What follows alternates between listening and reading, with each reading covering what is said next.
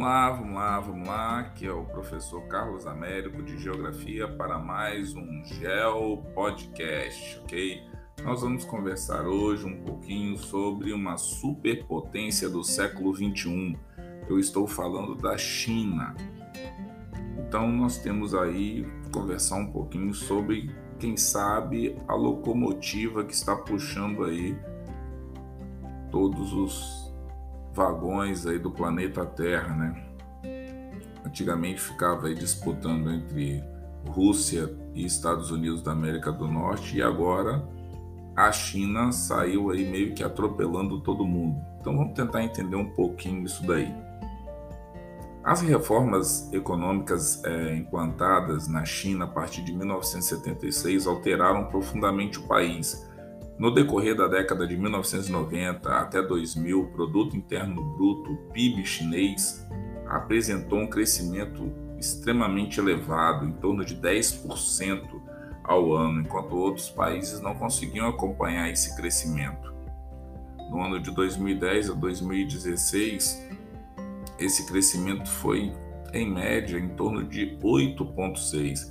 Então a China, sinceramente, atropelou as grandes potências, atropelou Estados Unidos da América do Norte, Rússia, os países da União Europeia, quer dizer, Alemanha, França, Reino Unido, Itália, foi pegando essa galera e foi simplesmente entrando no gramado, matou a bola no peito e fez gol de placa. Tipo assim, então olha só, o crescimento da economia chinesa também foi favorecido pelos seguintes fatores: investimento em educação. Olha aí ó, o que vocês estão fazendo, que é estudando. Pois bem, o país investiu pesado em educação, pesquisa científica e tecnológica em vários ramos, não apenas na educação. Então, economia é, que foi é, possível a partir do momento que você vai o quê? Gerando conhecimento pessoas dentro da escola estudando que conseguem desenvolver e melhorar a parte de pesquisa, ciência, tecnologia, disponibilidade de recursos naturais em seu território, investimentos maciços em infraestrutura de transporte, investimento em construção de habitações, edifícios comerciais, incentivos à exportação e à produção por meios de facilidades fiscais e tributárias, então a existência de grande mercado consumidor interno, mão de obra abundante, relativamente qualificada, mas como tem investimento na área de educação, pesquisa, ciência e tecnologia, é muito grande o número de pessoas também com é, qualificação profissional. Isso daí é um baixo custo. Se você pensar que você está formando um grande número, você consegue baratear esses custos, né? E aí você pode imaginar uma série de situações favoráveis que vão se somando a tudo isso aí que eu falei. Então, o parque industrial chinês é diversificado, produz desde mercadorias simples até as mais sofisticadas e são exportadas para todo mundo. E hoje, quando nós estamos aí vivendo o um mundo técnico, científico, informacional, isso daí circula o planeta Terra com muita rapidez, né? Internet, meios de transporte cada vez mais é, interligados facilitam a vida de todo mundo. Então, as pesquisas científicas e os avanços tecnológicos chineses permitiram ao país participar da conquista espacial e também ampliar e modificar e modernizar né, as suas forças militares. Então, por exemplo, no ano de 2003, o país realizou o primeiro voo tripulado no espaço, é, seguindo de mais cinco em 2005, 2016, feito que até então só capitaneado pelos Estados Unidos e pela União das Repúblicas Socialistas Soviéticas. Então, quer dizer, a China dá um passo é, em direção aos países grandes, né? Então, lançamentos são realizados de uma base no deserto de Gobi. Então, quer dizer, ele consegue colocar toda uma infraestrutura voltada para ciência e tecnologia. E claro, quando você coloca esse aparato científico e tecnológico, você não desenvolve só a corrida espacial, você também desenvolve uma série de outras tecnologias que depois vão ser utilizadas na parte automobilística, de TI e uma série de outras utilizações que nós vamos estar vendo aí em outras partes da matéria. Então, olha só, a China ela passa de um país que só importa para exportar e o que, que ela está exportando? É, matérias primas? Não, ela está exportando produtos já industrializados. Então, isso aí tem um. Na balança comercial, isso daí tem um outro peso. Então, no ano de 2016, a China foi o maior exportador de mercadorias do mundo. Escuta isso aí, ó. China, maior exportador de mercadorias do mundo.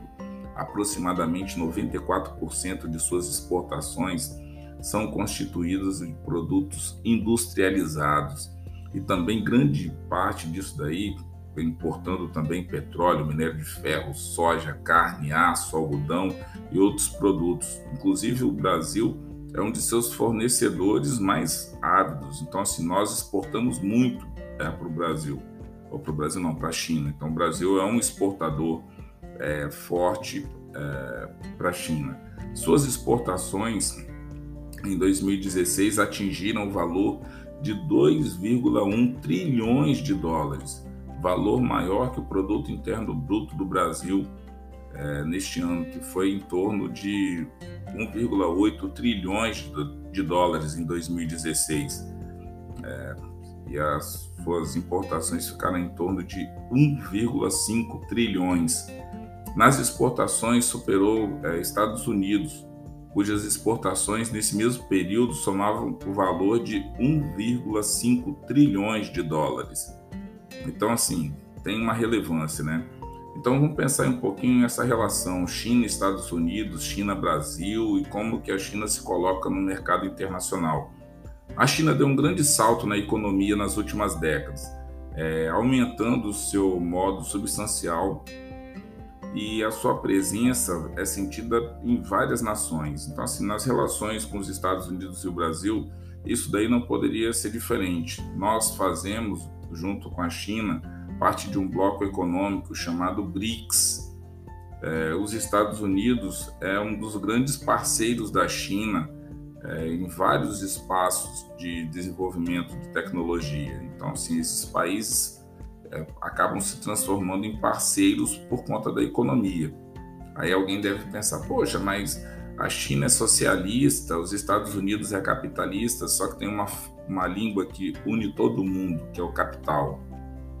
Então, olha só, as relações entre China e Estados Unidos. O crescimento da economia chinesa e o seu desenvolvimento científico e tecnológico tem causado preocupação ao governo estadunidense. Os Estados Unidos não consideram a China inimiga, mas a reconhecem como um forte concorrente na geopolítica mundial. Então, olha aí, não é inimigo, mas dentro do ponto geopolítico sabe que a China tem um peso. É, há algumas tensões nas relações entre os dois países, isso daí é, já é esperado, né? marcadas principalmente pela situação de Taiwan.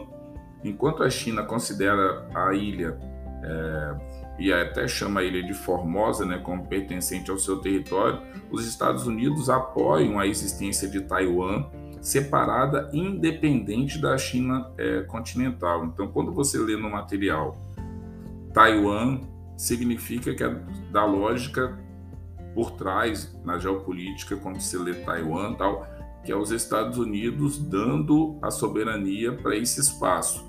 Quando você lê Formosa, você já sabe que é do ponto de vista da China, que observa que aquilo ali faz parte do seu território. Segue o bonde. Pode ser uma questão de prova.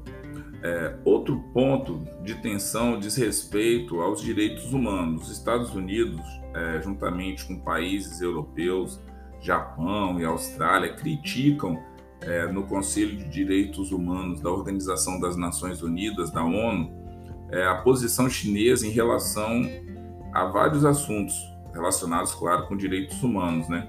Como no caso de prisões de defensores de, dos direitos humanos no país, também a pressão para a existência de uma imprensa livre e o fim do controle do Estado, acesso da internet e outros meios de comunicação Mas é aquela coisa.